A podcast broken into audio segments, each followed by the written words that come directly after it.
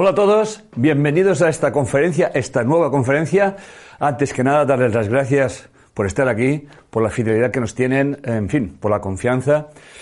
Y decirles también que para mí esa, conferencia en concreto es como que les voy a explicar, relatar las experiencias que yo he tenido a, lo que se llama vulgarmente éxito. Vamos a centrarnos, mmm, les he pedido a todos que tengan una libreta y un bolígrafo a mano porque esa conferencia eh, me he sentido muy inspirado.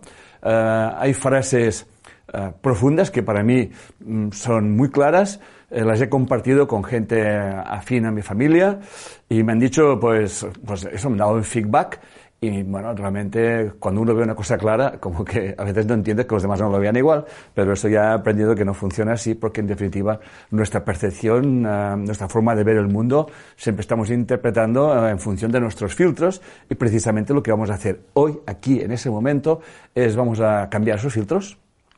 Vamos a cuestionar nuestras verdades, nuestras creencias, como siempre digo, eso siempre lo digo. El éxito, para, uh, en el concepto que vamos a trabajar hoy, el éxito, hay que entender uh, algo muy importante. El éxito no es, alcanzar, una cima, no es realizar un sueño, no es uh, realizar un proyecto.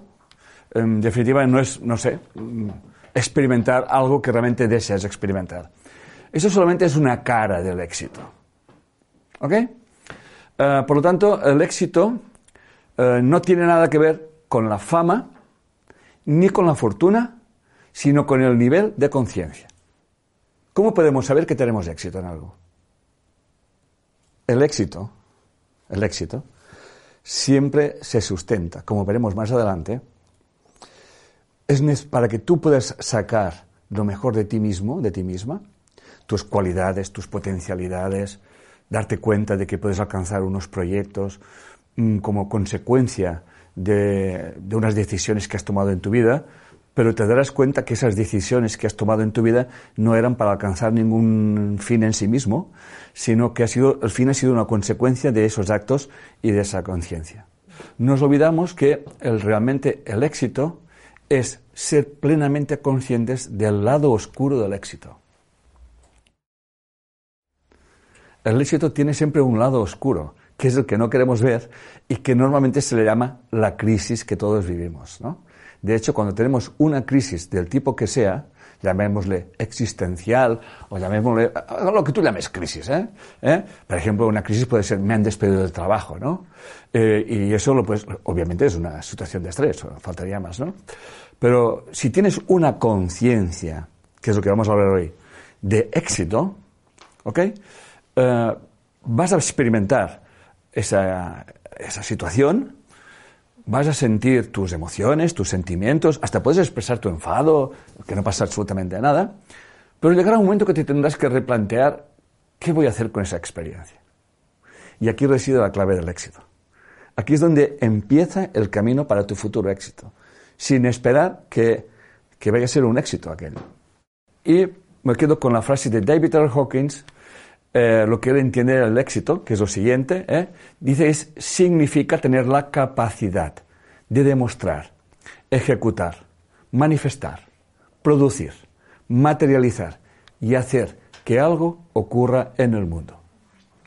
Repito, significa tener la capacidad de demostrar, ejecutar, manifestar, producir, materializar y hacer que algo ocurra en el mundo. Pero vamos a recapitular lo que yo considero éxito, que ya lo estoy explicando. Yo no he pretendido nunca llegar a ningún sitio en concreto. Precisamente eso me hace el ser libre. Cuando uno no quiere convencer a nadie, ¿estamos? Cuando uno está compartiendo su experiencia como yo estoy haciendo en mi vida, cuando uno no espera nada de lo que está haciendo, sino que vive con la gratitud de que gracias a vosotros, yo como mínimo, estoy desarrollando una conferencia, estoy aterrizando unas enseñanzas que además he escrito ya. ¿Eh? ¿Ok? Yo lo único que puedo hacer es dar las gracias. Pero hay una cosa muy importante. Yo agradezco a todas las personas que, pues, que, me, aplauden o que me quieren o que, o que me dan las gracias. Faltaría más, ¿no? Pero a las personas que más agradecidos le estoy, a los que realmente han formado mi carácter, hablaremos más adelante del carácter, a los que realmente me han ayudado a desarrollar las capacidades, son todas aquellas eh, personas o situaciones que me, ah, me, han calumniado, me han difamado, eh, etcétera, etcétera, etcétera. Este es el lado oscuro del éxito. ¿Estamos? No solamente no me han quitado fuerza, sino que me han dado sentido a mi vida. Porque cuando estás haciendo algo que realmente está cambiando algo, hay mucha gente que le molesta. Por tanto, si queréis saber si tenéis éxito, daros cuenta si lo que hacéis molestáis. Por eso, significa tener la capacidad de demostrar, ejecutar, manifestar, producir, materializar y hacer que algo ocurra en el mundo. No pretendía ni muchísimo menos montar una empresa, Enrique Corbett Institute, que ha nacido un hijo, Institute of Emotions, ¿ok? Que hay, me decía Sara, la directora, que estamos entre como 200 colaboradores eh, alrededor de todo el mundo. Yo no he pretendido eso, ni muchísimo menos. Por lo tanto, el éxito no es llegar a ningún sitio. El éxito no tiene nada que ver con el futuro. El éxito siempre está en el aquí y en el ahora. Por lo tanto, yo no he buscado nunca seguidores. Me considero una persona que comparte su experiencia como hoy. ¿eh? Y con esto sé que estoy generando un cambio de mentalidad y por tanto estoy transmitiendo a las mentes la posibilidad de que tienen infinitas oportunidades. Se trata de, como veremos más adelante, de con qué conciencia estoy viviendo cada experiencia de mi vida. Entendiendo que caminos fáciles no llevan lejos ¿eh? Y que las tempestades siempre están a favor del marinero. ¿Va quedando claro eso? Por lo tanto, yo no quiero convencer a nadie, eso me hace libre ni tampoco que crean en mí. Eso me da absolutamente igual. ¿eh? Yo solamente pretendo que ustedes crean en ustedes mismos y explicarles que afuera no hay nadie. No hay nadie. Siempre estamos donde debemos estar, en las circunstancias que debemos estar, con las personas que debemos de estar y viviendo las experiencias que estamos viviendo. Lo decía el Maestro Jesús, hasta los pelos de tu cabeza están contados. Por tanto, nada en el universo es casualidad. Y esta es la conciencia que quiero transmitir hoy sobre la base de nuestro éxito. Entendiendo que el éxito no es nada en concreto. Para mí, el éxito no es que tenga X seguidores, ni que ahora mismo estén X de miles de personas conectadas o viendo mi conferencia. Para mí el éxito, el éxito es poder estar aquí hablando conmigo mismo a través de ustedes. Por lo tanto, yo comparto mi experiencia, mi forma de ver y entender el mundo, y eso me ha llevado a un estado de bienestar y de paz interior. El Tao, refrendando lo que estoy diciendo yo ahora, el Tao ya sabéis que es una forma de ver entender la, vida, es una concepción Advaita, concepción no dos, ¿ok? Nos dice, si estás buscando el camino correcto, ¿ok? Para lograr el éxito, la felicidad, la seguridad económica y la aprobación de los demás, no la encontrarás simplemente porque no existe. Por lo tanto, la conferencia de hoy tiene como un objetivo que tiene hoy es que ustedes no busquen la manera de ser exitosos, ni qué hay que hacer para ser exitosos, ni a dónde hay que ir para ser exitosos, ni tienen que ir a ninguna montaña sagrada a subirla para ver si encuentras la luz que te alumbre para ser exitoso. Todo eso es ego, todo eso es pérdida de tiempo. Somos conciencia en un mar de conciencia. Por lo tanto, somos una gota en un océano. Y la gota tiene toda la sustancia del océano. Estamos hechos a imagen y semejanza de la energía que nos sostiene. Tan simple como eso. Por lo tanto, lo que pretendo hoy en esa conferencia es que olvídense del concepto éxito, vamos, voy a explicar esos hábitos y esas actitudes mentales eh, que nos llevarán a afrontar las experiencias de nuestras vidas, a darnos cuenta de que siempre estamos frente a nosotros mismos, a tomar conciencia de que todo encuentro, como dice un curso de milagros, es santo. Que como consideres a que te encuentres, así es como te consideras a ti mismo. Cuídense, cuídense por favor de algo muy importante. Lo he dicho muchas veces, pero no me cansaré de decirlo. Sean conscientes de que cada instante de su vida están creando el siguiente instante. No hay instantes vacíos. Parafraseando a Sócrates en el Guerrero Pacífico. No hay instantes vacíos. Nuestra mente, dice un curso de milagros, junto con nuestros pensamientos y creencias, literalmente mueven montañas. Montañas. Para mí mover la montaña en ese caso sería los millones de seguidores que tengo. No tiene que ser una montaña física.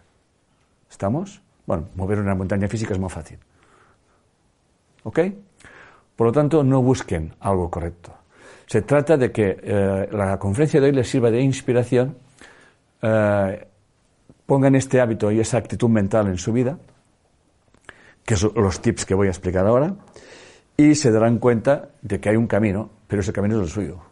Winston Churchill nos dice, el éxito es la capacidad de ir en fracaso, en fracaso, sin perder el entusiasmo. ¿Ok? Winston Churchill. Y un servidor se inspira y dice, la gestión de la frustración provoca un cambio de dirección cuya meta es el éxito. ¿Mm? Por lo tanto, fíjense bien que mucha gente no les gusta la frustración, ¿eh? ¿ok? La sensación de fracaso, pero ahí está la clave del éxito. Creo que fue Edison que fracasó no sé cuántas miles de veces, ¿no? ¿Eh? Tomás Edison las veces que fracasó con la bombilla, pero él dijo que no fracasó. Sencillamente estaba experimentando. ¿Sí? Él tenía una idea. Eh, quizás no sabía muy bien lo que estaba haciendo, pero había un impulso en su interior que le hacía hacer aquello que estaba haciendo, ¿no? Y sentía que tenía que seguir. ¿Ok? Muy bien. Por lo tanto, un tip importante. Haz de tus fracasos crisis, un éxito. ¿Ok? Y voy a poner unos ejemplos históricos. Los profesores que clasificaron de tonto a Albert Einstein. Tenía problemas con las matemáticas. Bueno, cuando era más mayor me lo decía. De hecho, para sus teorías buscaba a doctores en matemáticas y tal. ¿eh? El seleccionador de baloncesto infantil que descartó a Michael Jordan, ¿eh? decía que no servía para el baloncesto. Tenía un ojo clínico espectacular. ¿eh? Las once editoriales que rechazaron a John Carlin Rowling la idea de Harry Potter también estuvieron finos. ¿Ok? ¿Por qué? Porque les voy a decir por qué no les aceptaban. Porque cuando hay alguien que es un genio, cuando hay alguien que expone una idea rompedora, eh, lo primero es el rechazo, la resistencia. ¿Ok? Porque hay miedo, hay inseguridad del otro, ¿Ok? Y, eh, no sé, por ejemplo, el crítico musical de Madonna le dijo que no llegaría lejos. También estuvo fino, ¿no? Tomás Edison decía de sus, sus profesores decían que era un retrasado. Y Steve Jobs fue despedido de su empresa. No estudió en la universidad. Y la universidad, dejó la universidad, le declaró doctor honoris por lo que había hecho. ¿Van siguiendo? Yo siempre me acordé de una frase de mi padre, que pienso que ha sido uno de los legados más importantes que me ha dejado. No sé si es muy consciente no es muy consciente de ello, allí donde esté. Y yo siempre doy las gracias por ese legado, que él ya, veía que yo era tontito. Sí, porque no aprendía a leer ni que me matasen. ¿Eh? Era retrasadito. ¿Eh? No, es así. Y mi, padre, me acuerdo como si fuese ayer, ¿eh? Que me decía, mira, Enrique, yo cuando estaba estudiando en la escuela de ingeniería, tenía compañeros muy inteligentes. ¿Eh? eran muy, sacaban muy buenas notas.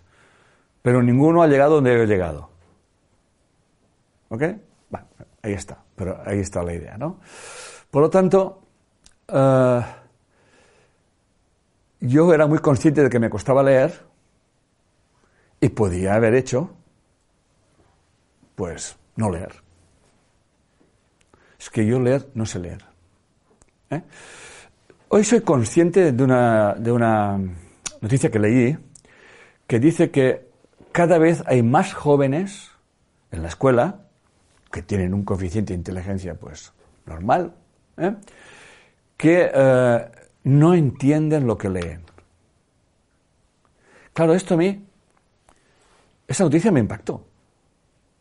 Y empecé a comprender que en mis clases y en, la gente, yo, a veces decía yo, pero no me debo explicar bien. Porque, mira que está claro. Por lo tanto, la gente tiene un problema. Y en las tecnologías que estamos uh, utilizando hoy día, lo está agravando ese problema. Bueno, supongo que se, encontrará la solución, o la encontrará la persona. Pero uh, uh, decían que había que leer, pero el problema no es que lean o no sepan leer, es que no entienden lo que están leyendo. Y ya si de por hecho leemos las cosas y las interpretamos, imagínate que si encima no entiendes lo que, lo que estás leyendo, ¿no? Bueno, yo, yo ni leía, por tanto no entendía nada. Pero sí que hice una cosa muy importante. Era muy consciente de que no se iba a leer, y entonces, Jennifer, ¿qué crees que hice yo? Leer. Me he leído centenares y centenares de libros. Es más, en nuestra habitación, mi mujer está, tiene unas ganitas de hacer reformas y quitar todos los libros que hay ahí. Y es cuando levanto de los libros, como que soy el hombre más feliz del mundo. ¿Estamos? O sea, el rechazo que yo le tenía a los libros, porque para mí era una frustración, y además yo escondía el libro debajo de no sé dónde, iba al colegio y decía a la monja de turno, es que me he dejado el libro en casa, y la monja decía, no te preocupes, Enrique, coge el de, tu hermano. Esto me he jodido. Cogí el de, al lado, ¿entiendes? Aún me acuerdo cómo lo escondía, ¿no? Había una verdulería, una verdura donde se guardan las verduras, y yo metía debajo del libro. Lo que yo hacía. Y ahora no solamente no he leído, sino que he escrito quizás, no sé, 14 o 15 libros, ya no me acuerdo. Y los que te rondaré morena. ¿Estamos? Esto es el éxito. El éxito es convertir algo potencialmente que no eres capaz y lo superas. Y lo superas gracias a que no eres capaz. ¿Va quedando claro? Por lo tanto, una de las causas más comunes del fracaso es el hábito de abandonar cuando uno se ve presa de una frustración temporal. ¿Ok? Y todos cometemos ese error. Y la solución puede estar a un metro. La solución puede estar a un metro, tiene que ver con unos buscadores de oro que sabían que allí tenía que haber mucho oro por, lo que habían hecho y tal y cual, y, picando. Y, sí, sí, encontraban oro, pero no encontraban la beta, ¿no? Y al final dijeron, bueno, aquí no hay nada, después de X tiempo, ¿no? Y la vendieron por nada. Entonces, por muy poco dinero. Bueno, por lo que valía el terreno, no sé. Eh, y la cuestión es que al siguiente que viene, empieza a hacer y al metro encontró la beta. Ahora mi pregunta es para todos. ¿Cuántas veces te has quedado un metro? No me contestéis. ¿eh? ¿Cuántas veces te has quedado un metro? Thomas Edison. Uh, he escogido esa frase de Thomas Edison porque de alguna forma como era tonto, es como que tenemos un... somos hermanos en algo. Toda persona debe de decidir una vez en su vida si se lanza a triunfar arriesgándolo todo o si se sienta a ver el paso de los triunfadores. Tomás Edison. Y recuerden, una experiencia nunca es un fracaso. La experiencia, que llamamos fracaso, viene siempre a demostrar algo. Hemos de convertir la frustración y el fracaso como instrumentos educativos. Hay estudios ¿eh? que indican que el coeficiente de inteligencia no es un indicador fiable de éxito. Ya he explicado el caso de, de que me dijo mi padre. Son muy importantes cualidades, que no las voy a decir todas, como la gratitud, que las iremos viendo a lo largo de la conferencia, la curiosidad, ¿ok? La confianza, el autocontrol, la constancia y sobre todo el coraje. Para mí el coraje es la clave de, todo éxito en la vida.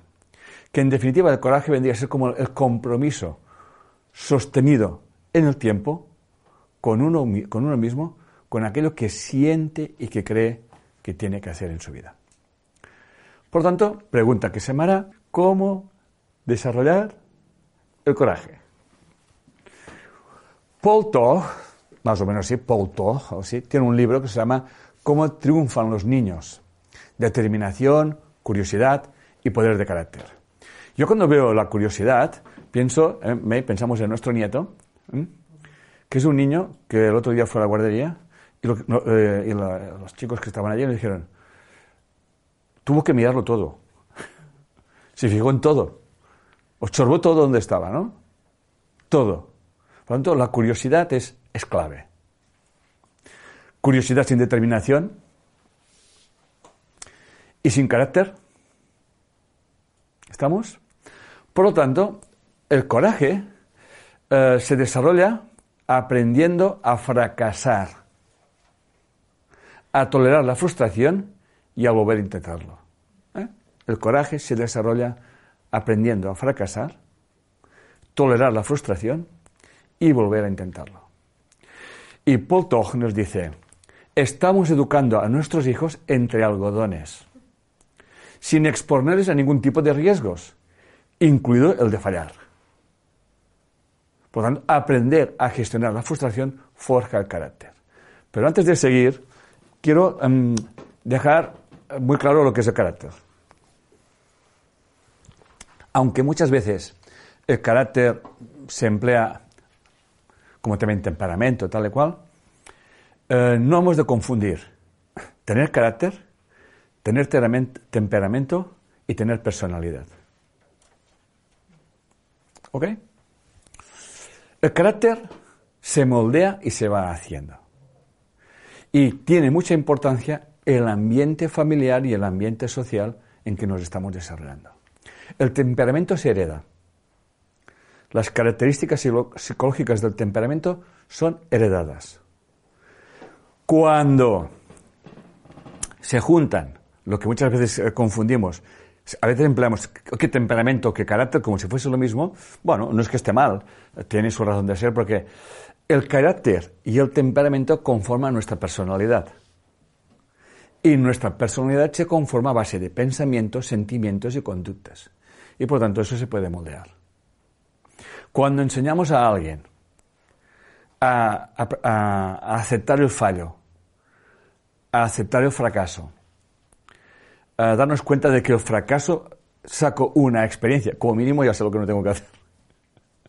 ¿Ok? Como mínimo ya sé lo que no tengo que hacer. ¿Eh? Entonces, cuando empezamos a, moldear nuestro carácter, entonces, obviamente, se desarrolla una personalidad. Y eso lo estamos haciendo siempre en nuestra vida. ¿Ok? Por lo tanto, el carácter es lo que tú adquieres, lo que vas aprendiendo, la parte de tu personalidad que vas alterando que cambias y que vas modificando. Por ejemplo, uno puede nacer con un, temperamento introvertido, pero con los años desarrollar una extroversión. Está desarrollando su carácter. Por ejemplo, yo era muy tímido y agresivo. ¿Ok? Y ahora soy un hombre de paz y hablo a miles de personas. Y precisamente he superado uno de los miedos más importantes que tiene la gente, que es hablar en público. Para un tímido, eso es. Aún me acuerdo la vez que me dijeron, ¿podemos grabarte eh, para colgar en YouTube. Y yo dije, ¿para qué? dice, porque, para, que la gente te, vea, ¿no? pero ¿quién me va a escuchar?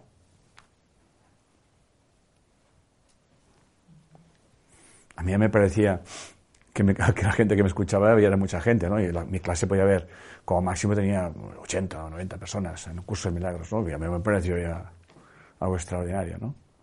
Pero claro, yo he llegado a estar eh, con un auditorio de, de 2.000 personas. ¿Ok? Y como si, como si le hablase a 20, es que me daba igual. ¿eh? Como si hablase a 20 personas.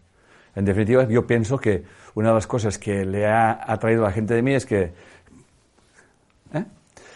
Eh, y ahí está. ¿Ok? El hecho de que yo fuera agresivo, pues yo me peleaba de peña, con, me, peleaba hasta con mi propia sombra, ¿no? Obviamente había sido eh, educado en un ambiente muy hostil, con un miedo a, un, alguien que tenías que estar vigilando todo el día, que te, iba, te estaba mirando, ¿ok? Un miedo terrible hasta que un día me dije, ah, que le zurzan a lo que sea. Todo lo que veía yo, todo lo que me reprimía, pues allí salía tal, ¿no? Hasta que todo esto lo fui integrando, fui pasando por ese proceso de integrar esa sombra, de comprender el para qué ocurren las cosas sin justificarme, sin contarme historias. Y entonces empezó a gestionarse otra personalidad. Por lo tanto, el carácter decimos que se forja sobre todo en la experiencia de la vida. ¿Ok? Y los primeros años de la vida son muy importantes, son realmente fundamentales y, marcan esa tendencia, aunque después no pasemos el resto de la vida modificándolos, ¿no? cambiando y evolucionando, ¿no? para desarrollar lo que es nuestra personalidad. Por lo tanto, tip importante, o sea, de todo lo que hemos visto hasta ahora. ¿eh? El éxito es un estado interno y no algo que se consigue con el tiempo. ¿Ok? El éxito es un estado interno y no algo que se consigue con el tiempo. ¿Eh? ¿Estamos? Y ese estado interno, yo lo único que pretendo hoy aquí es que ustedes lo desarrollen. Y eso será un éxito. Y ese estado interno se trata de desarrollar una conciencia eh, exitosa, pero una conciencia exitosa es una conciencia que vive desde, desde, desde el campo de la unidad. O sea, yo soy un campo dentro de un campo. Siempre pongo la misma, la misma metáfora o el mismo ejemplo que es las muñecas rusas, ¿no? O sea, hay una muñeca rusa grande y dentro hay muñequitas, ¿no? Entonces, eh, nuestro nivel de conciencia va abriéndose a medida que va abriéndose nuestra conciencia, hasta que te das cuenta de que tú tampoco eres la muñequita rusa. ¿Mm? ¿Ok? Por lo tanto, esa conciencia de mente exitosa afronta todos los retos de la vida, todas las circunstancias de la vida de la siguiente manera. Confianza en uno mismo, no porque tengas confianza en uno mismo, sino porque tienes conciencia y confianza en el universo que te da la vida. Y si hay algo que te da la vida, este algo que te da la vida te dará siempre aquello que tú decidas cómo vivirlo. ¿Ok? Una conciencia de una mente exitosa no vive de la competición, sino que la bendice. Y yo, a mí me gusta el motor, la Fórmula 1 y las motos, y me doy cuenta de cómo eh, hay que ganar a Mercedes. ¿eh? Entonces, ganar a Mercedes uh, hacen que los demás se, devan, se devanen los sesos y vayan buscando tal. Por lo tanto, la competición me hace grande a mí. Y el Mercedes está, no sé, no se duermen los laureles para que no, no, no me pillen, ¿no? Y eso es lo que realmente mueve el mundo, ¿no? Una mente exitosa manifiesta excelencia en todo momento y en todo lo que hace. Y sobre todo, nunca le importa dónde está o dónde el mundo la sitúe. Hay gente que piensa que tiene que estar en un sitio para manifestar excelencia. Y la excelencia hay que mostrarla en todo momento y en cualquier circunstancia. ¿Estamos? Por lo tanto, la conciencia de una mente exitosa es un estado interior, donde no tienes necesidad de demostrar nada, ni de impresionar a nadie, ni de recibir reconocimiento alguno. Pepito, es un estado interior donde no hay necesidad de demostrar nada, de impresionar a nadie, ni de recibir reconocimiento alguno. ¿Ok? Por lo tanto, primer secreto del éxito, la conciencia con la que vives. Esta es, la clave del secreto del éxito. ¿eh? La conciencia con la que vives. Por lo tanto, la conciencia de éxito consiste en dar y enseñar dónde está el poder, que es lo que estoy haciendo yo aquí y ahora. Y cuando más das, más crece en ti mismo. Pero no das para que crezca, porque esta es la ley. Aquello que das es aquello que recibes. Y si no sabes lo que estás dando, observa lo que estás recibiendo. Y nunca os olvidéis que el ladrón se piensa que todo el mundo es de su condición. ¿Sí? Por lo tanto, el éxito no es una necesidad, porque tenemos todo el potencial de ser exitosos en la vida. Y ser exitosos no quiere decir que tengas 100.000 eh, seguidores en, tu, Instagram, ni que hayas conseguido 10 millones de dólares. Esto es, forma parte de tu vida. Muchas veces eh, este éxito mundano es el, peor fracaso que tiene la gente, es lo que les destruye. ¿eh? de hecho, en Estados Unidos, en el, en el básquet, en la NBA, yo sé que cuando alguien lo fichan para ir a jugar, ya le ponen un psicólogo al lado para que, para que sepan gestionar el primer millón de dólares que van a ganar. Bueno, ahora igual son 10 millones de dólares, no sé, pero eso hace tiempo que lo sé, ¿no? Por lo tanto, esto es lo importante. O sea, la conciencia de éxito es saber que tú, lo he dicho antes, lo repito, tú estás creando cada instante de tu vida el instante siguiente. ¿Estamos? Y lo estamos haciendo constantemente, a través del instrumento más poderoso que nos has dado, que es nuestra mente. ¿Ok? Por tanto, el éxito no, no deviene de una necesidad, sino de la expresión de la abundancia que se vive en una mente que se siente conectada al todo. Frase inspira, inspiracional que me surgió mientras estaba escribiendo la, la conferencia es la siguiente. Nuestra vida no es lo que hacemos, sino lo que somos con lo que hacemos. Dicho de otra manera, muchas personas hacen cosas para ser alguien, otras muestran lo que son con lo que hacen. Siempre me acordaré, lo he explicado muchas veces, es que siempre lo saco, porque si no lo saco es que... De, eh, David, el, taxista, y este hombre, pues emigró, no sé de qué pueblo era, lo explicaba, no me acuerdo ahora, eh, sé que era una ciudad, bueno, allí los pueblos en México hay mucha gente, ¿eh? en la que tocaba en el Caribe. Eh, y él se tuvo que marchar, pero de pequeñito. Y cuando subimos mi mujer y yo en el taxi, dijo, ven aquí a la cabina de teléfonos, yo, yo vivía y dormía allí. ¿Ok? Y era muy pequeñito, decía, como si 10, 11, 12 años. Y él decía que, que todos sus amigos se endrogaban, la palabra así lo decía, todos se endrogaban y yo no me, no me drogaba nada, tal. Yo dice, yo no sé escribir y apenas sé leer, o sé muy poco, ¿ok? Eh, y me decía, me vuelvo loco con, con, los celulares de hoy en día, ¿no? Porque no sé qué hacer con ellos, ¿no? ¿Eh?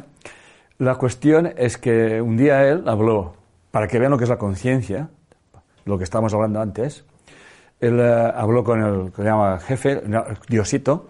Él dice siempre que Diosito no está en ninguna iglesia. ¿eh? Dice, Diosito ahora mismo está aquí, al lado. Dice, empezamos a conducir y íbamos a, a, Puebla y dijo, bueno, no sé si sabrán que somos cuatro. Y digo, vamos bien, yo pensé. digo, vamos bien. yo cuento tres. Dice, porque Diosito está sentado al lado. Siempre está sentado aquí, Diosito. Digo, vamos bien. ¿Ok? Entonces empezó a explicar todo eso, ¿no? Y realmente este hombre un día le dijo al diosito, su diosito, esa energía que es así, dijo, Señor, yo no sé lo que quieres de mí, pero yo, dime qué, es lo que haga y lo voy a hacer lo mejor que sepa. Si quieres que sea un globero, seré el mejor globero que existe. Globero vendía globos. ¿Eh? Si tengo que limpiar zapatos, te prometo, Diosito, que los voy a dejar los más limpios de México. ¿Eh? En su acento mexicano. Te voy a decir, Diosito, que te voy a dejar los zapatos más limpios de México, lindo. ¿Ok? Y fue creciendo, amaba lo que estaba haciendo, porque entendía que lo que ese diosito se le traía. Eh, trabajó en una empresa que había más de 2.000 empleados. Lo, el trabajo que hacía lo hacía lo mejor que sabía sin esperar nada a cambio y estaba súper agradecido de tener el trabajo, pero se enamoró y se quería casar y no tenía para comprarse un, apartamento. Pero dijo, Diosito, tú siempre me lo has solucionado hasta ahora, por lo tanto ya me digas qué es lo que tengo que hacer, qué de hacer. Yo no hice nada más que lo que estaba haciendo, ¿no? Y la empresa un día sorteó unos apartamentos a los, a los 10 mejores empleados o los 20 mejores empleados y así, a ver si adivináis de quién le, dieron. Y tuvo no explicaba esa historia. ¿no? Por lo tanto, muchas personas hacen cosas para ser alguien. Soy doctor, soy ingeniero, tengo tantos influencers. Y otras muestran lo que son con lo que hacen. Eso es el éxito. Y una cosa que me dejó conducir por México, Ciudad de México, me dijo, yo nunca he tenido nunca un roce con mi coche. Y llevo 40 años conduciendo. Y es verdad que cada vez que vamos, vamos a México, ahora no vamos, ¿eh? Eh, llamamos a David, que como ya, ya, está jubilado, pero sigue estando en el coche y va con otro, ¿no? O sea, que, nos van a quitar la vida. ¿eh? Y bueno, es, que vas con el coche más seguro del mundo. Por lo tanto, si hacemos una inversión de pensamiento y nos damos cuenta de que en realidad, si Diosito me puso en el coche de Diosito, ¿eh? es porque Diosito se encargó de que Enrique necesitaba el mejor conductor para que fuera... Me lo estoy explicando, porque al final todo tiene que ver con uno. Eso es conciencia de éxito y de abundancia. Otra frase que tiene que ver con eso, que acabo de decir, que es, el universo no valora, solamente muestra tu valor. Por lo tanto, aquello que te encuentra... Acabo de explicarlo ahora, ¿eh? ¿Eh? El universo no te valora, por lo tanto, si tú te encuentras con alguien que te cuenta eso, ¿ok?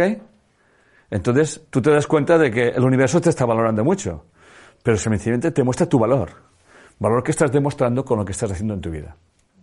¿Ok? Otro secreto del éxito es darle la vuelta a la moneda. ¿eh? Lo que se llama desarrollar la conciencia eh, o la mentalidad eh, paradójica, que es comprender que yo no puedo saber lo que realmente es una cosa si no conozco su contrario, su complementario. ¿Estamos? Era como que el niño que me contaba Monse, ¿no? De que le enseña al niño, de, no ella, sino una alumna, lo que es la felicidad o la alegría y la tristeza, ¿no? Tal.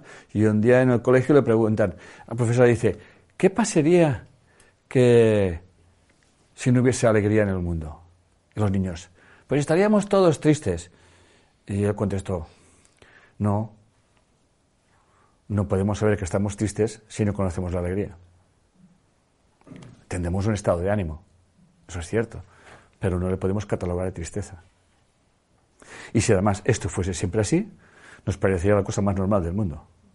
Por tanto, no tendríamos conciencia de que estamos tristes porque no tenemos la oportunidad de poder comparar el otro lado de la moneda. ¿Estamos? Por tanto, ¿cómo sabemos que estamos dormidos? Es muy fácil, despertando.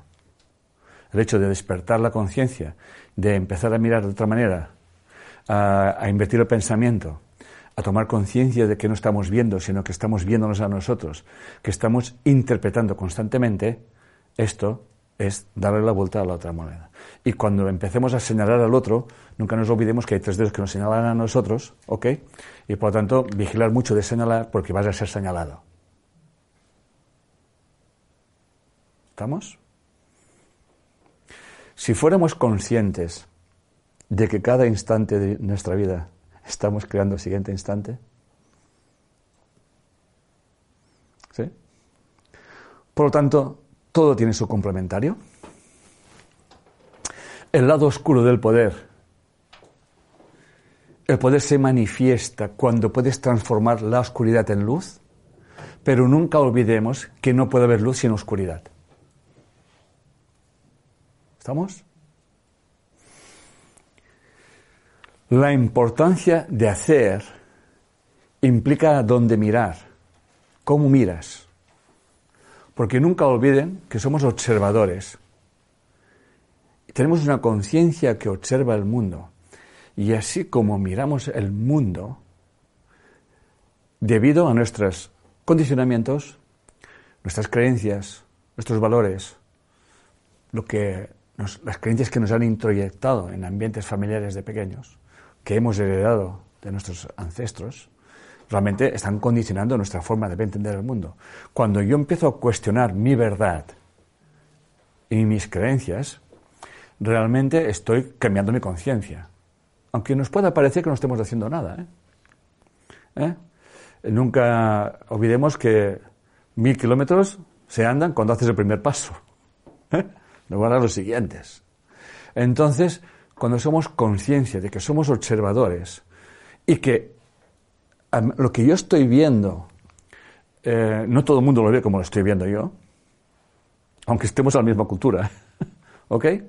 Por lo tanto, eh, eso no quiere decir que yo cambie mi forma de ver el mundo, sencillamente, pero ya le estoy quitando fuerza, le estoy quitando verdad, me estoy cuestionando si hay otra forma de ver las cosas, me estoy poniendo en, mirar desde otro punto de vista. Entonces, cuando empiezas a darte cuenta de que eh, como que algo está cambiando en tu vida, eh, y ese proceso es el primer paso para el éxito.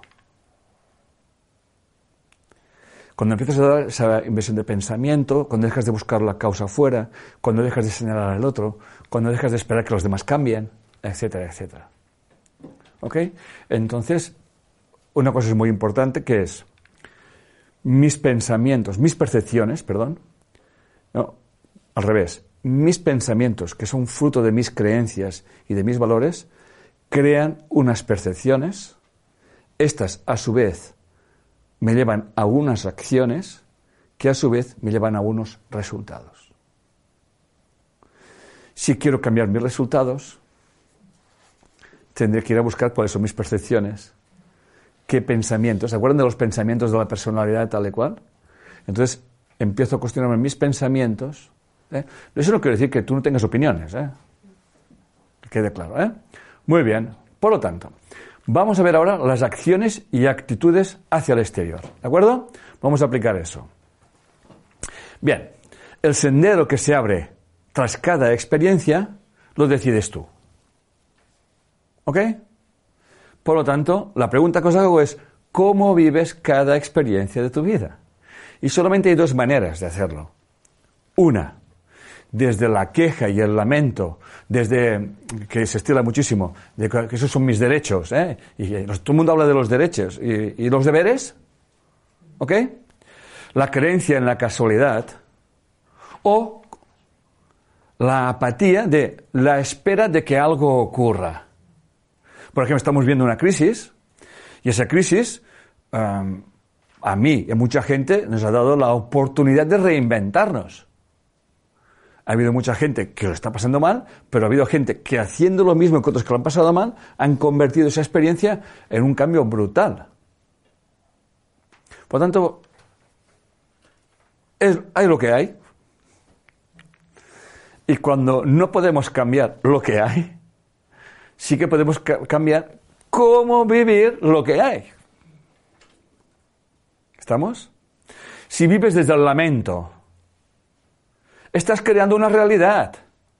Cada instante de nuestra vida está creando el siguiente instante. Por tanto, la, incomodidad que ha generado eso, obviamente ha hecho que nosotros mismos nos reinventamos rápidamente.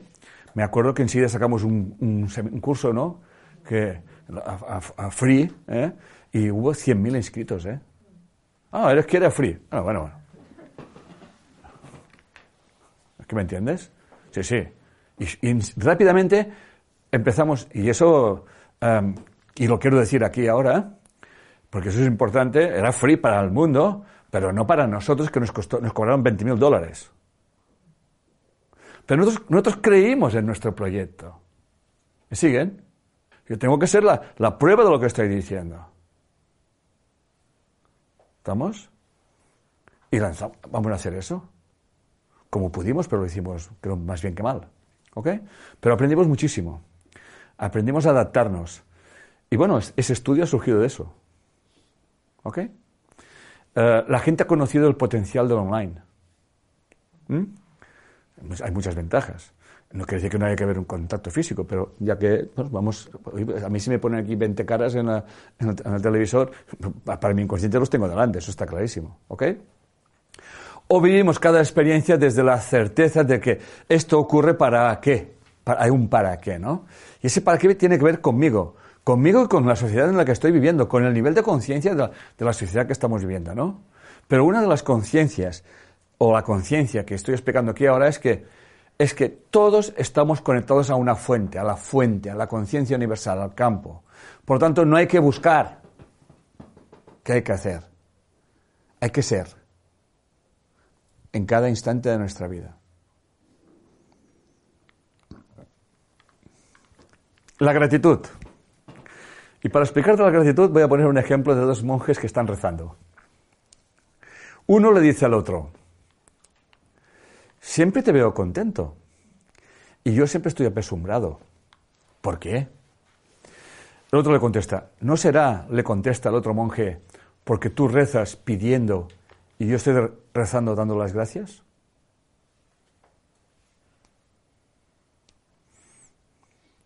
Vivan con gratitud. Alguien dijo que si te lamentas de aquello que crees que careces, vivirás carencia. Es lo que estás pidiendo. Y recuerda una vez más, cada instante de tu vida estás creando el instante siguiente. Acepta tu incomodidad. Acoge tu enfado. Acepta tu frustración. ¿Me siguen? Hay gente que se piensa que, soy estoico. Yo. No, acepta tu frustración, tu enfado. Porque tu enfado habla más de ti que de lo otro. Acepta la experiencia. ¿Sí? Por lo tanto, vive con gratitud, pues cada acontecimiento, cada experiencia llevan una enseñanza que tiene el poder de transformar tu vida. Nunca sabemos el para qué vivimos cada experiencia. Hay gente, mucha gente, que persiguen la felicidad y otros la crean. Los que persiguen la felicidad viven en la carencia y los que la creen viven en la abundancia. ¿Quién eres tú? Y hay una reflexión mía. Hoy esta mañana estaba yo on fire, ¿ok? Y he cogido esa frase que realmente casi se puede decir que resume mi vida. Una frase, bueno, dos frases. Bueno, cuatro líneas. vamos a pelearnos ahora. Y es la siguiente. Un día aprendí algo de una frase que se utiliza mucho, que es la siguiente. Es muy fácil decirlo y muy difícil hacerlo. Pero esta frase no cambia nada. Cuando alguien te dice, esto es muy fácil decirlo y muy, y muy difícil hacerlo, ¿Cambia algo en tu vida? No. Entonces comprendí que tenía que hacerlo y vi que era más fácil que decirlo. Y esto cambió mi vida. ¿A alguien le ha cambiado algo diciendo, es que es muy fácil, eh, pues decirle, eh, decir que tienes que eh, hacerte respetar. Pero es muy difícil hacerlo. ¿Cambia algo eso? No. Hazlo. Sal de tu, de tu zona de confort. ¿Eh? Ah, o amplía tu zona de confort. ¿Ok? Entonces, hazlo y ábrete a la experiencia. Vamos ahora a, otra, a otro hábito, otra actitud mental, que esa se puede considerar como la más, algunos dirían la más difícil, pueden entenderlo. ¿eh? Eh, y es la certeza. ¿Ok? tener certeza es un concepto, ¿eh? Vamos a aclarar el concepto de certeza. Tener certeza no quiere decir que yo sepa que algo va a ocurrir. ¿Eh? Ah, no, yo tengo la certeza de esto. No, no es eso. No. Eh, o sea, no hemos de confundir tener certeza con la garantía de saber alguna cosa. ¿Eh? O sea, 2 más 2 es igual a 4, eso no es tener certeza. Eso ya, esto son matemáticas, ¿estamos? ¿Eh? Pero una conciencia dual, 2 más 2 es igual a 4, una conciencia universal sabe que 2 más 2 es igual a 5 o más. Dicho de otra manera, la conciencia dual, yo te doy 2, tú te das 2 y mira, la conciencia, eh, vamos a llamarle cuántica o conciencia de unidad o conciencia que, está, que se siente conectada a la fuente, sabe que em, cuando estás en la colaboración siempre sumas, sumas más de, o sea, cuando dos se colaboran siempre tienen más resultados que, que por uno solo. ¿Ok? Por lo tanto, eso sí que tengo certeza. ¿Eh? Certeza es cuando tú vives con la conciencia obtienes unos resultados. Cuando tú vives con otra conciencia tienes otros resultados. Eso tengo certeza. La certeza se tiene cuando no, no, tiene nada que ver con la creencia. ¿eh? Porque el que, el que cree no sabe. Y el que sabe no cree. Por lo tanto, todas las creencias son limitantes. ¿Estamos? Por eso, un curso de milagros siempre dice que hay que deshacer los conceptos. Porque el, mundo es un concepto. El mundo en que vivimos es un concepto. Y están cambiando los conceptos. Hoy en día ya están diciendo, lo leí el otro día, una noticia, una noticia que están diciendo que la, teoría filosófica de que vivimos en Matrix, pues que puede ser cierta. Porque debido a la realidad virtual que están creando, se han dado cuenta de que pueden crear tal realidad virtual que la conciencia de las personas puede vivir en aquella realidad virtual y salirse de donde están. Y pueden llegarse a creerse el personaje que hay aquí. Por tanto, el científico dice, si yo puedo crear algo, yo no puedo crear nada que, que yo no tenga. O que no, o sea, yo no puedo crear nada que no sea aquello que estoy creando. Yo puedo crear Internet porque ya vivimos en Internet. Una gota de océano no puede hacer más cosas que el océano en sí mismo. El océano es potencialidad pura. Por lo tanto, fíjense cómo lo estoy llevando al, concepto de certeza. ¿no? La certeza es esto que estoy explicando. La certeza no es yo sé que voy a vivir 20 años más. ¿Estamos? ¿Queda claro eso? Es que ni, tan siquiera tenemos certeza de que mañana vamos a estar vivos. Ni decir que mañana va a salir el sol. Yo qué sé, cae un esteroide de mañana y se acabó, se acabó la certeza. Por lo tanto, eso no es tener certeza. ¿Ok? La certeza es un estado mental. ¿Qué sabes? Atención, que esa es la, esa es la, el intríngulis de la, de la conferencia de hoy. ¿eh? ¿Eh? La certeza es un estado mental de saber que estás en el lugar correcto, viviendo la experiencia adecuada y con la persona correspondiente. No hay error. Eso es certeza. Por lo tanto, ya no hay queja. ¿Cómo te llamas, cariño? Navila. Navila. La, Davila. Navila. Ah, Navila. Tú también has estado por aquí algún día, ¿no? No, Ah, pues tu nombre me suena, bueno, Navila. Bien, por lo tanto, es que de hecho has bajado los ojos.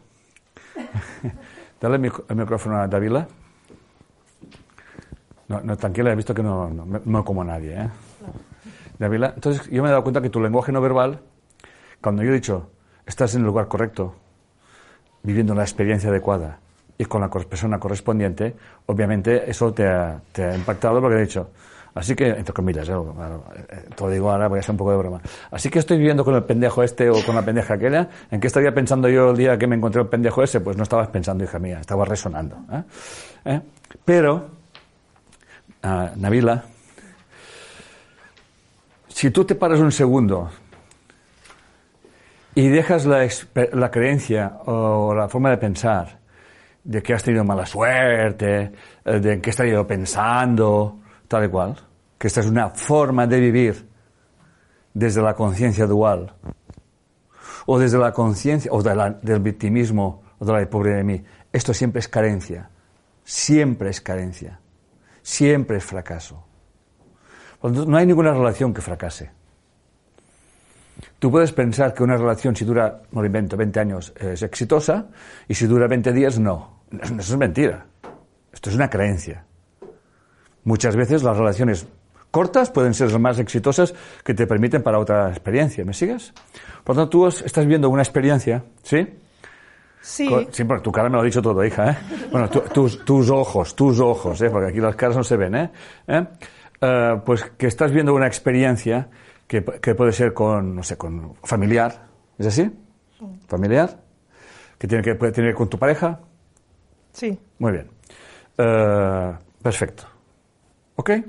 Por lo tanto, tu cara me ha dicho, ostras, pues lo que estoy viviendo eh, es lo que tengo que vivir. Hay una enseñanza brutal. ¿Qué, qué- No, no voy a profundizar nada. eh, no, no, tranquila que te voy a poner en evidencia, ni muchísimo menos. ¿Sabes por qué? Porque mm, para, para, to- para tocar algo, no hace falta tocarlo más profundo. Con que toques un poquito, todo resuena. ¿Me- ¿Me sigues? Sí, sí. ¿Eh? Entonces, coges esa, esa persona y habrá alguna cosita que te molesta o no te guste o que te preguntes para qué estoy yo aquí. ¿Sí? Sí. Mm, Dime lo, lo más light que se te ocurra.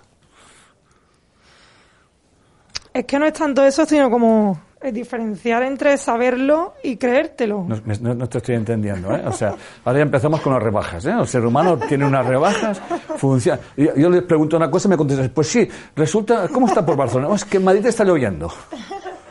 Yo no he preguntado por Madrid. Vale, pues. Tú contesta mi pregunta. Sí, ¿Eh? ¿Estamos? Hay una estrés, situación con la pareja, ¿eh? Tu pareja, ¿sí? Y yo te digo, ¿qué es lo que te molesta? Mm, me O- molesta. Y busca, repito, ¿eh? Búscate la cosa más light que se te ocurra, ¿eh? No hace falta que nos vayamos a matar al toro ya. Me molesta como que sea yo la que esté pendiente de él. Perfecto. Cuando tú me dices que soy yo que estoy pendiente de él, ¿a qué te refieres? Como que tenga que tomar la iniciativa para escribirle a él. Para, ¿Una iniciativa para hacer qué, has dicho? Para escribirle o para quedar con él o para tener... Bien, por lo tanto, tú me estás diciendo, no estás casada entonces. No. Vale, eh, pregunto. Yo con la carita, que no sé si tenéis 32 o 23, hostia. Pues tengo 32, fíjate. Mira qué. Bien. Fíjense bien. Esta persona está en un lugar correcto. Ahora también, ¿eh? Con la experiencia adecuada, ahora también. Y con las personas correspondientes, ahora también, ¿no? Por lo tanto, según puedo entender, y si no, corrígeme, tú tienes una relación con una persona, ¿sí? que para poder verte con ella, ¿sí? Interaccionar, vamos a decirlo así, para interaccionar con ella, eh, como tú no le digas, me lo voy a inventar. Quedamos para cenar esta noche, como que él no te lo dice, ¿sí? Más o menos sí. Muy bien, perfecto. ¿Desde cuándo te, te dura eso? Pues hace cerca de un año. Tienes un problema. Sí. O la solución. Porque cuando yo me tropiezo cada vez, no me voy a quejar de que hace la, la agujero en la calle. En todo caso, o, o lo- o me voy por otra calle. Por lo tanto, eres una manipuladora. Y estás proyectando en él, o sea, si tú miras a tu espejo, podemos decir que él no te hace caso. Sí. Bien, por lo tanto, quitamos el espejo Yo no me hago caso. ¿En qué? En respetarte, en valorarte y en decidir tu vida y no esperar que los demás hagan lo que tú quieras. Sí. ¿A qué le cua? Entonces, das las gracias al pendejito ese. ¿eh? Y dices, gracias campeón, porque me estás mostrando que me tengo que peinar yo y no te tienes que peinar tú. Ya. Y ya estoy muy claro de que tú me estás mostrando que yo no te intereso, lo cual me estás mostrando que yo no me estoy interesando por mí, no me estoy haciendo eh, caso a mí, no estoy haciendo las cosas que creo que tengo que hacer o que quiero hacer y que estoy posponiendo las cosas para hacer y llevas un año perdido, hija mía. ¿Ok? Total. Por tanto, tu relación, que puede ser un fracaso, la conviertes en éxito. Porque te está enseñando, ¿me sigues? Sí. Que tú estabas proyectando hacia afuera una solución cuando la solución la tienes tú en tu vida. Y él es la mejor persona que te puede traer el universo, la persona correcta, en la experiencia adecuada, para que te enteres el poco caso que te haces. Gracias, Nadia. Gracias a ti. ¿Ok? ¿Visto qué fácil es eso? Hay que practicar, ¿eh? Por lo tanto, la certeza es la fuerza más poderosa y el antídoto de todo fracaso. Si tú ves la situación, yo te invito a verla así, y te das cuenta de que estás fracasando, entre comillas, la vida, te dice, alguna cosa, tío. ¿Me? Como mínimo te dice, no sigas por este camino. Pero no se trata de decir, me voy, sino, ¿qué tengo que aprender? ¿Me sigues? Porque si no repetirás la experiencia. Y seguirás otro fracaso hasta que un día decidas, va a venirte la persona correspondiente y tú dirías, uy, este, encantado, mira, yo si quieres te pago una cerveza y adiós, ¿eh? ¿Eh? Y si te viene el gusto, aquí te- allí lo pillas, allí lo matas y a correr, y si te he visto no me acuerdo, y haz lo que quieras. ¿Sí? Por lo tanto, no puedes crear metas sin certeza.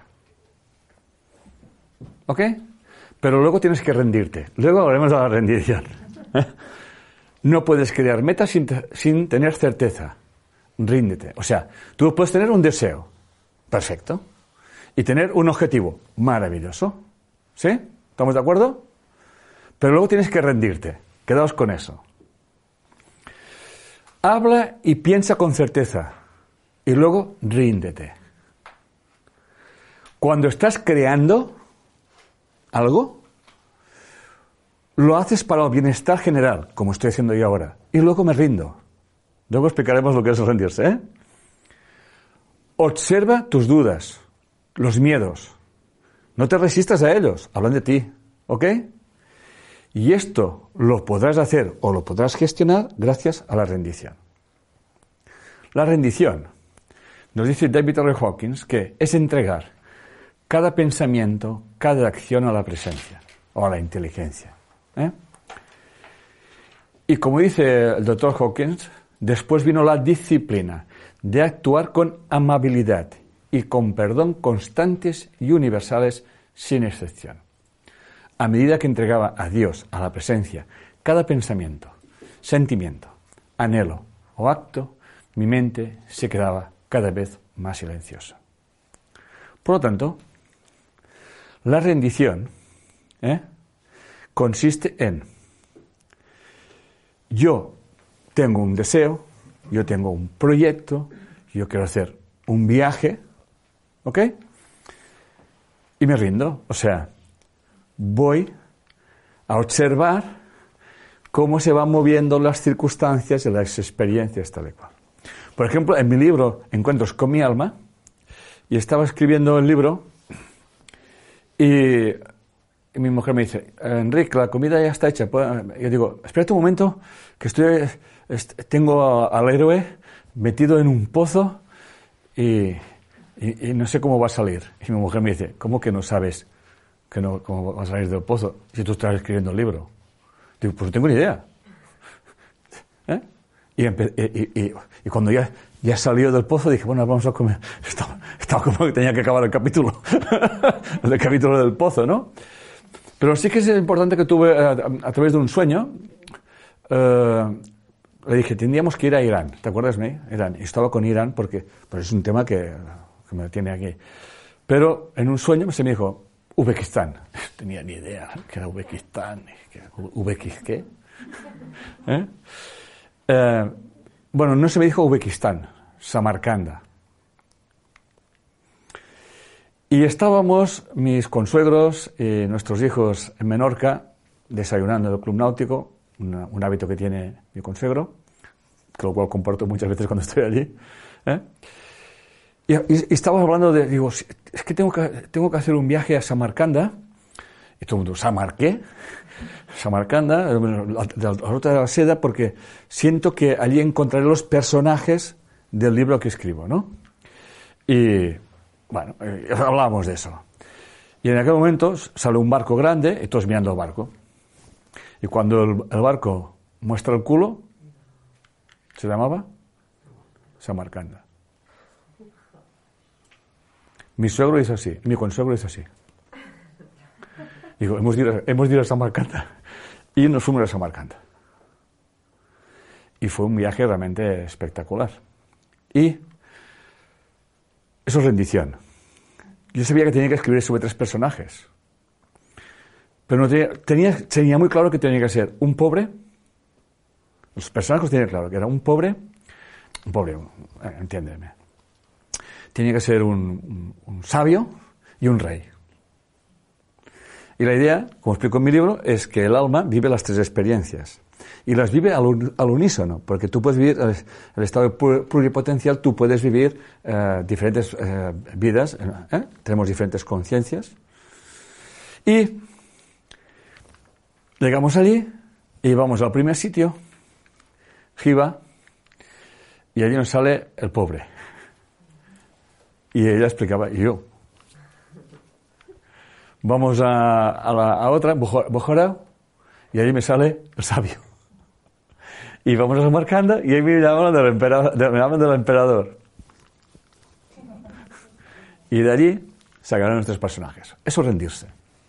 Sea, rendirse es no esperar que las cosas sean como a ti te gustaría que fueran, sino dejar a la conciencia universal que se muestren como tienen que ser. Coges el impulso sobre algo y lo entregas. Y dejas que la vida te vaya poniendo los obstáculos, las dificultades, las experiencias, las relaciones, y tú las vas acogiendo, aprendiendo de cada cosa, porque cuando tú acoges todas las experiencias que estoy explicando, es cuando vas a tener éxito. Rendirse no es, ah, no, no, rendirse no es, no es la resignación. ¿Eh? Rendirse es, yo vivo una circunstancia y yo me aplico y salgo de la historia tal y cual y tiro para adelante, ¿no? Aceptando cada envite como un entrenamiento de mi coach, que es Dios. ¿Eh? ¿Estamos? Que además, yo mismo estoy atrayendo las circunstancias para poder hacer la... o sea, dicho de otra manera, uh, hay luz porque hay resistencia. De hecho, la luz, la bombilla, Edison buscaba la resistencia para hacer luz. Pero hacía luz y se quemaba la resistencia, hasta que encontró, creo que es el wolframio, puede ser, no me acuerdo, ¿eh? que es lo que aguantó lo que aguanta. Bendita sea la resistencia porque me está enseñando a ser maestro. Ahí está una de las claves del éxito. Por lo tanto, no confundan la, certeza con el apego. ¿Eh? Porque detrás del apego hay miedo. Cuando más necesites aferrarte a algo, es cuando tienes que pensar en, dejar, en dejarlo. La persistencia, o sea, persistir, siempre da sus frutos. La persistencia siempre indica realmente certeza. O sea, tú sigues en, con tu anhelo, ¿no? Pero en tu persistencia, deja que las cosas sucedan. Esto es rendirse. Y no te preocupes, porque la preocupación es miedo. Es la creencia de que tú sabes cómo resolver cada problema. Y muchísimas veces, y lo sé por experiencia, las soluciones a los problemas que tengo en mi vida mm, siempre han venido sin buscarlos. Cuando dejas de buscar, encuentras. Y cuando buscas, encuentras lo que buscas. ¿Ok? Por lo tanto, no te preocupes. La preocupación es miedo. Siempre pones uh, en la preocupación, siempre hay imágenes de fracaso. Y tu único afán tiene que ser ocuparte, poner toda la energía y certeza en lo que estás haciendo. Voy a meterme ahora en una cosa muy clave, que es el pensamiento creativo, y voy a definir lo que es el pensamiento creativo, porque estoy trabajando los pensamientos y estoy tocando cada parte, como podéis ver, ¿no? El pensamiento creativo no es el pensamiento que tú piensas conscientemente. O sea, el pensamiento positivo de soy guapa, soy guapa, soy guapa, voy a perder 10 kilos, voy a perder 10 kilos. No, eso no va a ninguna parte. ¿Eh? No va a ninguna parte, eso no sirve para nada. Pensamiento positivo no sirve para nada, por mucho que les muestre la gente. No lo digo yo, lo dice mucha gente. Realmente, el pensamiento creativo, con el que creamos nuestra realidad cada día, es el que se alimenta de nuestras creencias, nuestras creencias inconscientes. ¿Ok? Por eso es tan importante hacer conscientes tus creencias inconscientes, porque como diría Carl Gustav Jung, le llamaremos destino.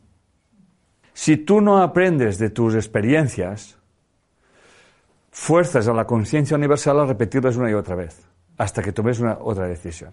Y mientras quieras cambiar a los demás, repetirás una y otra vez la experiencia, porque eso no lo hace ni Dios. Eso no se puede hacer, sencillamente porque no se puede hacer. ¿eh?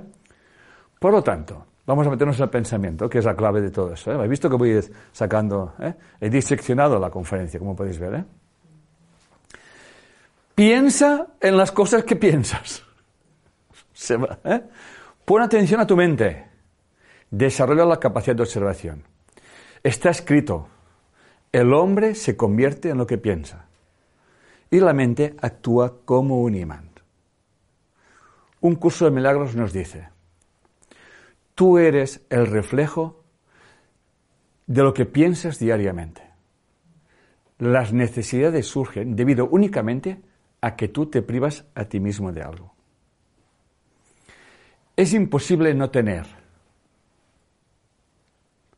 pero es posible que no sepas que tienes. ¿Mm? Por tanto, la carencia es un estado mental. Vivir en los derechos es un estado mental de carencia. Es siempre esperar que alguien te solucione la vida. El vecino, el gobierno o la madre que te parió. ¿Ok? Buda. No te quedes en el pasado. No sueñes en el futuro. Concentra la mente en el momento presente porque es el único momento que tienes en tu vida. Por lo tanto, una de las cosas que nos hemos de mantener alertas y que debemos de... sería la cizaña que nos hablaba Jesús, ¿eh? que crece en el trigo, es el miedo a la pobreza, ¿ok? Que es uno de los más destructivos. El miedo a la crítica, que te llevará a hacer cosas que no quieres hacer, que van a pensar los demás, y realmente te estás, entre comillas, pip, jodiendo, pip, tu vida. ¿Estamos? Y luego te dirás, ¿qué estoy, ¿para qué me está pasando eso? ¿Qué estoy haciendo yo para que me ocurra eso? Pues todo, hija mía, todo. Miedo a la enfermedad. ¿Ok? miedo a la pérdida del amor, a la vejez como fuente de pobreza y miedo a la muerte. Solamente existe la vida. O sea, ¿para qué toda esa energía para luego morir y desaparecer, no? ¿Qué sentido tiene la vida? ¿Nacer para morir? Toda esa energía que vemos. Por lo tanto, los valores que sustentan el éxito son la honestidad, la integridad, la gratitud y la excelencia que hemos ido hablando a, lo largo de esa conferencia. No confiar en los desconfiados. Dedicado para ti. Actuar con todo corazón, pero sin lástima. Nunca actúes con lástima. Como diría un curso de milagros, únete a tu hermano, no a su sueño. ¿Ok? únete a él, pero no a su sueño. ¿Ok? Es como aquel que siempre está deprimido y todo el mundo dice, ah, pero mírate tú, mira que yo, sí, pero es que entonces salen con la excusa típica, es que tú eres más fuerte que yo, tal y cual. O sea, tú das la mano a alguien para sacar. Pero como te sigas dando la mano, se te va a llevar. No sé si me estoy explicando. ¿Mm? ¿Ok? Mucha gente vive en la queja y se alimenta de, la, de su queja, de la atención de los demás, ¿eh? Como si fueran vulgares agujeros negros.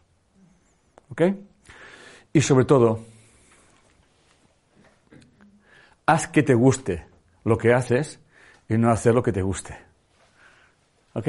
Allí donde estés, da lo mejor de ti mismo. Eso yo lo he explicado muchas veces cuando estuve en el ejército.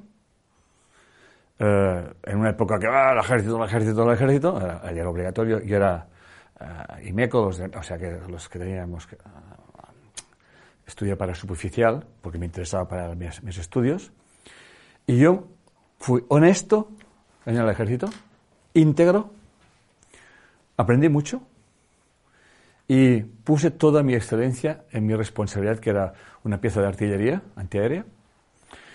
Y al final, eh, no es que yo quisiera ser, eh, estar en el ejército, pero estaba allí y di lo mejor de mí mismo hasta tal punto que, bueno, eh, entre comillas, le saqué de un apuro capitán en unas maniobras,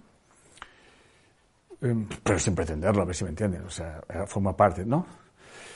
Y una de las cosas que realmente, cuando marché, el teniente pues, se, despidió, había, había estaban los suboficiales profesionales y, y, los IMECOS, que eran los que estábamos y nos marchábamos, y el teniente dijo, ¿ven a este señor, al sargento Corbera? Este señor, haga lo que haga, lo hará bien. Y me dijo, sargento Corbera, lo voy a encontrar a faltar. Y yo dije, pues muy bien, Dios, yo me voy. ¿Eh? Así fue. Y así es como hay que hacer las cosas. Si la vida te pone en el ejército, vas a hacer lo mejor de ti mismo. Yo tenía una pieza que en aquel momento valoraba en 2.000 millones de, de pesetas, a cargo cinco o seis soldados, y aquello corría automáticamente y pensé, uff, madre de Dios, tienes que estudiártelo tienes que saber cómo funciona porque igual te cargas a quien no quien sea, porque aquello pasaba un avión y decía, ¡bum! pegaba unos bandazos que no veas, ¿no? Honestidad, integridad, gratitud. Siempre, siempre me acuerdo de esa experiencia, bueno, pues pasé muy momentos negros, pero al final, pues tampoco quería el reconocimiento, como puedes imaginar. Y muchas gracias, mi teniente, adiós, que me voy mañana. ¿Me entiendes? Y cogí y me fui tranquilamente, ¿no? Uh, e hice que me gustase lo que... Lo cual, tuve éxito. ¿Por qué tuve éxito? Porque visto lo que pasó en las maniobras y como yo movía mi, mi pieza de tal y cual, cuando venía un general o un capitán general o un jefazo de esos a ver cómo funcionaba aquello, a ver si adivinan a quién llamaban. Jennifer. Al sargento Corbera. Era, prueba, era seguro que si estaba el sargento Corbera, la pieza iba a funcionar de maravilla. ¿Y sabes qué implicaba eso? Que me daban una, una paga extra. Que obviamente yo no hacía para eso. Yo, yo, hacía mi trabajo y tal. Ah, pues muy bien. Además me distraía yo. O sea, salía de la rutina. Y encima, al final del de, de como no sé, sin esperarlo. El éxito siempre nos está esperando en la esquina siguiente. Y muchas veces no lo encontramos porque tenemos miedo de salirnos de la esquina en que estamos. ¿Está quedando claro? Por lo tanto, vamos a ir reflexionando. ¿En qué paradigma vives? ¿El de estar conectado a la fuente? ¿O el de estar desconectado de todo y que tienes que valerte de ti mismo para solucionarlo todo? Escojas el que escojas, siempre vas a tener razón, porque no eres consciente, o sí, de que así como decidas vivir, así es como vas a vivir. Y el universo te dará todas las circunstancias en tu vida porque tú las estás pidiendo. El universo no te valora, te muestra tu valor. Si tú no te valoras y tú no te respetas, te encontrarás experiencias donde vivirás falta de, respeto, falta de valoración. En fin.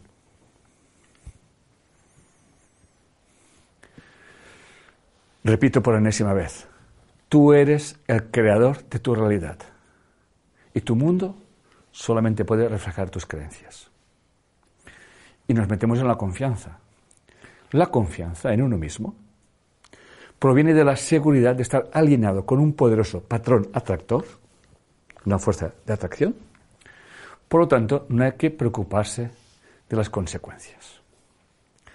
Por lo tanto, la confianza se sustenta en la certeza de que cada uno es el que genera las circunstancias de la vida.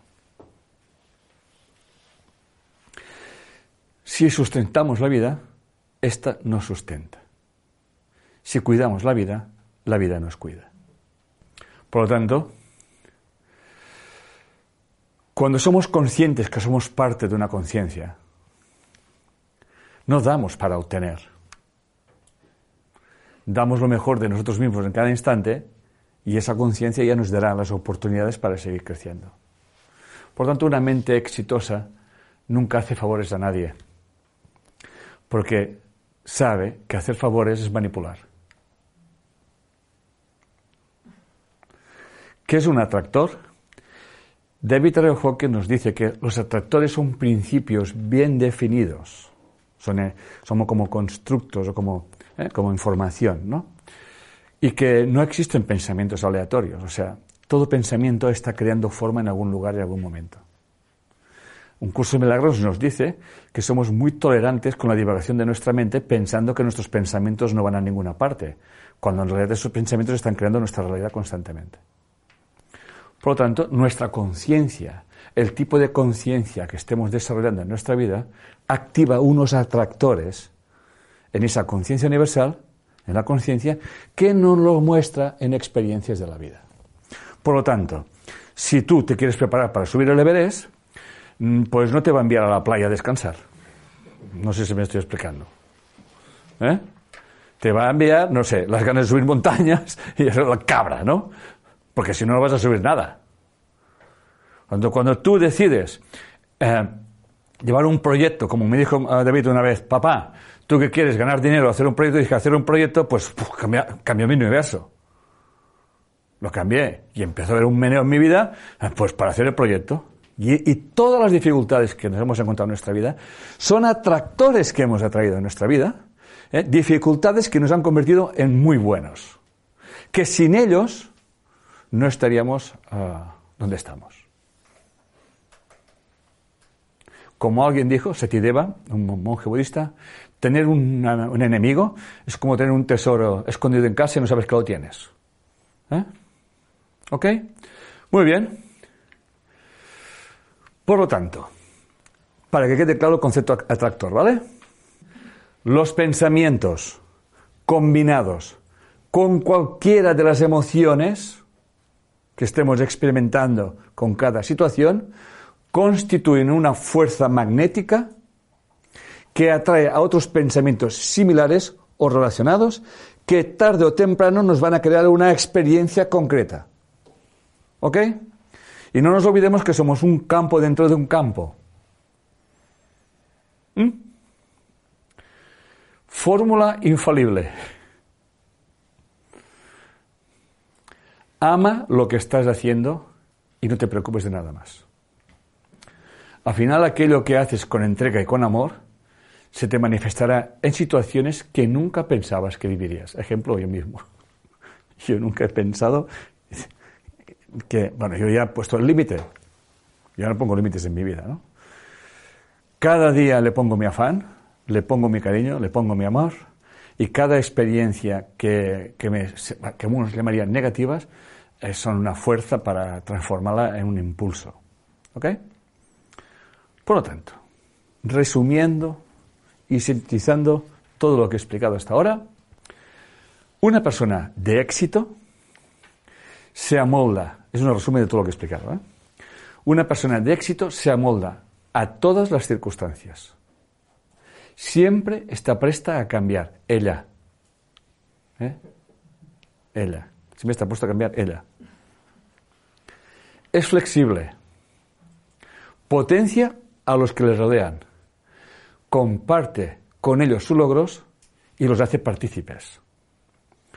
Es una persona que sabe que cada miembro de un proyecto tiene su sitio, que es una pieza de un engranaje el cual mueve algo que va mucho más allá de la suma de sus partes. Por lo tanto, es una mente que vive en el logro no lineal, que sabe que 2 más 2 es igual a 5 o mucho más. Por lo tanto, el resumen del éxito es, todo anhelo, tus deseos sobre una idea es siempre llevárselo a los demás. Tu libertad descansa en la libertad del otro. tu abundancia es creada en y para los demás. Reflexiones finales. ¿Qué es lo que estás esperando? ¿Qué es lo que te retiene? Entonces cogemos el libro de autoindagación y empezamos a escribir nuestras historias que nos contamos para seguir haciendo el tonto como cada día. ¿Eh? Quejándonos. Ah, no es que, no sé, que yo llevo un año que siempre tengo que llamar yo para que vayamos a cenar, ¿no? Bueno, pues, pues, ¿Qué pasaría si no llamases? ¿Qué sé? ¿Entiendes? ¿Qué pasa? Que si, un hombre no pierde el culo por ti, cariño, es que tú no, Es un tema tuyo, no es el tema del hombre, ¿no? ¿Eh? Estamos así. ¿eh? ¿Qué es lo que te retiene? No necesitas nada fuera de ti para estar donde quieres estar. Por lo tanto, no hables más de los demás, salvo que no sea para hacer que sean espejos y... ¿Eh? ¿Ok? Nunca olvidéis que todo está dentro de uno mismo y por lo tanto vamos a invertir la percepción. Ahora. No existe otro momento. Sé, piensa, habla y actúa con coherencia. No es complicado. Así que no lo compliques. ¿Eh? Que no lo compliques como, ¿cómo lo hago? ¿Qué tengo que hacer? Porque todas esas preguntas de cómo lo hago y qué tengo que hacer es siempre esperar que alguien de fuera te dé la solución. ¿Estamos? Simplemente hazlo y hazlo ahora. Y el resto ya veremos lo que sigue. Por lo tanto, sé aquí, sé ahora y sé completamente. Cuida tus pensamientos, que crean tu percepción. Ella te lleva a la acción y vas a obtener los resultados. Por lo tanto, si los resultados que obtienes no te gustan, cambia tus pensamientos cambia tu percepción y cambia tus acciones. Muchas gracias.